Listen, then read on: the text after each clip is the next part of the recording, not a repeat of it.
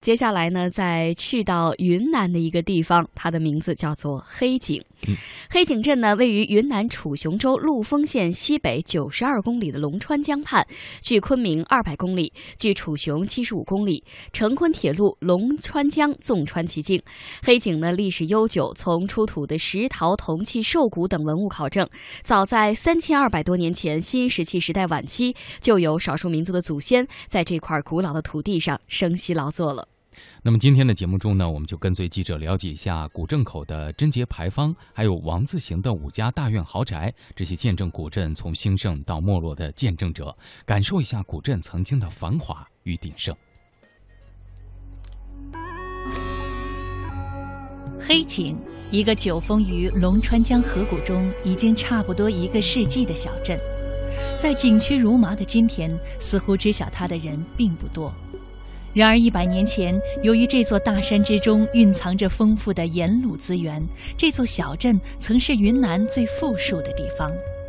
黑井文化站李明华老师给我讲起了关于黑井故事，那也要从盐开始说起。就说很早以前嘛，在西边山的一个村叫七旧村，就是一个彝族村子。这个彝族村子呢。有有一个小姑娘给一家财主家地主家放牛嘛，放牛的牛群当中呢有一头黑牛，就说这头黑牛呢长得非常壮，用农村人说就是毛光水滑的那种，就是。但是这头牛呢脾气性格都不好，经常不拢群。有一天呢，头牛就失踪了，失踪呢，那小姑娘呢，小姑娘呢姓李，她叫阿昭。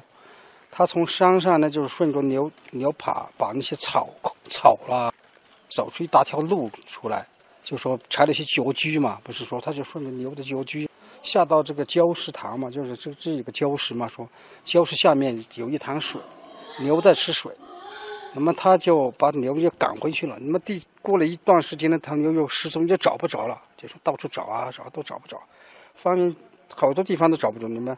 他又顺着原来失踪的地方，又顺着牛的脚去找下来呢。牛还在吃，还是在在吃水。怪了，牛老是来舔着潭水，他捧起来一尝呢，哎，是盐水。那不是到了冬天嘛？那个盐水盐，我们也叫卤嘛，不是太阳一晒嘛，不是水分干了就白白的有一层嘛，就成了就成盐嘛。它旁边自然晒干的那种，他就用树叶子能把它。弄回去了，弄回去就吃吃饭的时候放在菜里面呢，相当好吃。于是呢就发现了盐，所以我们黑井呢就说，就传说呢我们这头牛呢是头神牛。阿周呢说他是我们彝族女龙王。黑井的地名呢就叫黑牛岩井，黑井的来历呢应该是黑牛发现的井，叫黑井。一走进黑井镇，就可以在街口看见一块牌坊，这也可以说是黑井镇的一个标志性建筑。它是清朝光绪皇帝亲自给黑井的，当地人管它叫贞节总牌坊。我们这家牌坊呢是光绪二十七年，光绪皇帝他为八十七位杰妇烈女立的。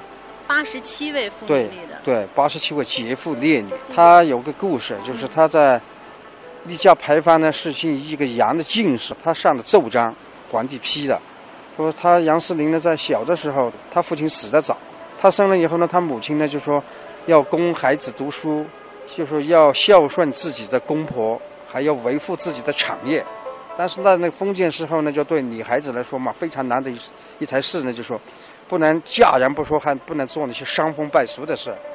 那么当杨世民考起进考起进士以后，到四川做官的时候呢，他母亲呢教育孩子，就说叫他做官呢要清如水，明如镜。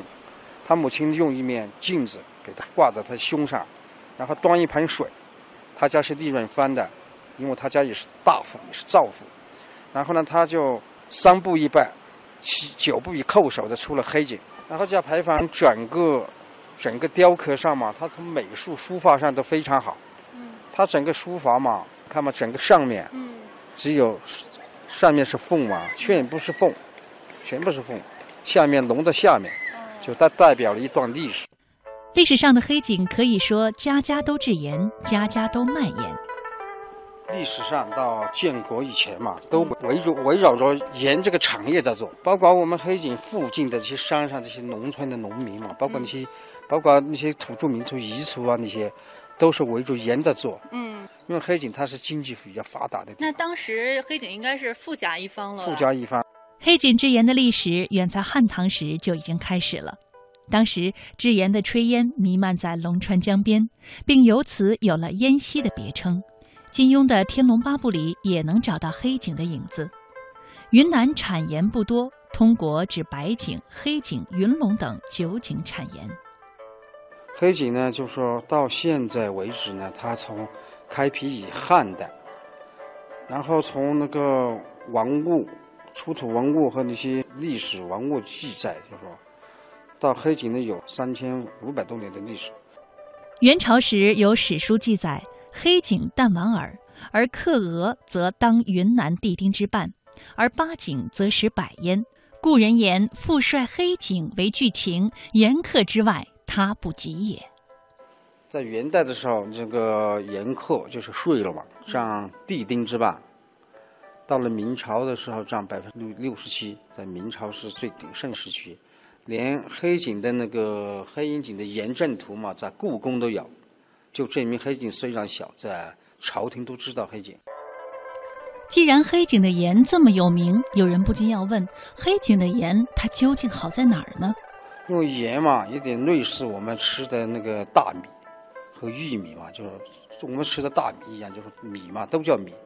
但是它的米呢，就是它的含量是不一样的，有有糯米啊，有硬米啊，那些软米啊，那些之分嘛。但是海景的盐呢，它那个本身了嘛，它含的矿物质含量和那些波美度啊，他们他说的含的是甜芒硝，就说它我放多了嘛，盐不会发生苦和涩的那种味道，就它放多了就会香和咸。